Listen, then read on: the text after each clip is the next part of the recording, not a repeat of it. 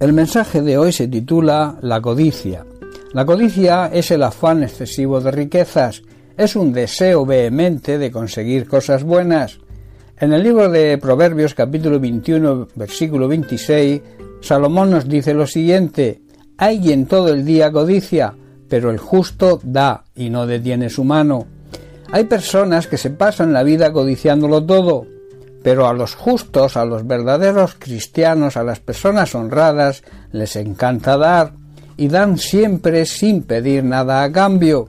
La persona codiciosa se dedica todo el tiempo a trabajar afanosamente por obtener riquezas y bienes. Piensa que con la obtención de riquezas y bienes materiales será feliz, pero la codicia tiene un grave problema, que es cuanto más tienes, más quieres.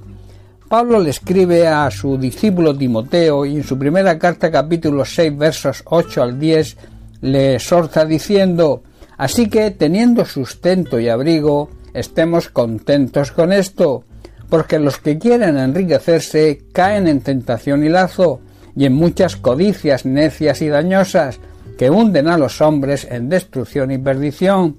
Y añade en el versículo 10, porque raíz de todos los males es el amor al dinero, el cual codiciado, codiciándolo algunos, se extraviaron de la fe y fueron traspasados de muchos dolores. Aquí se demuestra que la codicia es un grave pecado que acarrea tremendas consecuencias. Jesús en la parábola del sembrador nos dice lo siguiente, Lucas 8, versículo 7, dice otra parte de la semilla cayó entre espinos, y los espinos que nacieron juntamente con ella la ahogaron. Y en el versículo 14 nos da la explicación. Dice, la semilla que cayó entre espinos, estos son los que oyen, pero oyéndose son ahogados por los afanes y las riquezas y los placeres de esta vida y no dan fruto. La persona codiciosa ahoga la palabra de Dios y hace imposible que ésta penetre en el corazón y pueda cambiar su vida. La persona codiciosa trabaja con gran afán en su deseo y con una mala e incorrecta motivación que lo llevará a la destrucción y en el caso de muchos creyentes lo llevará a perder la fe al depositar su confianza en las riquezas. Otra consecuencia grave del pecado de la codicia, como asegura Pablo, es que la codicia abre la puerta a otros muchos pecados.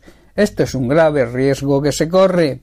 La persona codiciosa no pone límites para conseguir lo que desea, y esto los lleva incluso a robar, a intentar también conseguir ganancias deshonestas con malas artes o incluso a la misma estafa.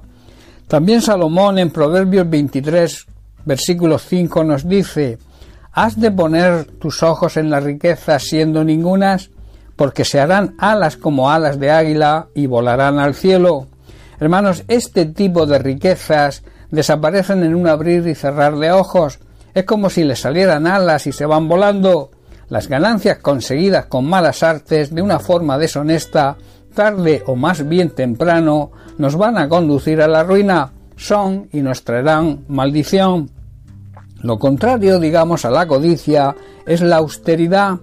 Es una conducta moral y cívica que respeta la legalidad, respeta la ley, Respeta también los valores y el sentido común, la conducta severa, rigurosamente ajustada a las normas de toda moral y toda ética. La austeridad se apoya siempre en la humildad, la empatía y la confianza, y una de las características más grandes de la humildad es reconocer que dependemos de Dios, la persona austera sabe valorar lo que tiene y siempre se muestra agradecida con Dios y no desea ansiosamente lo que no tiene o tienen los demás. Recuerda, el afán excesivo de conseguir riquezas nos va a conducir a la ruina y muy posiblemente al desastre.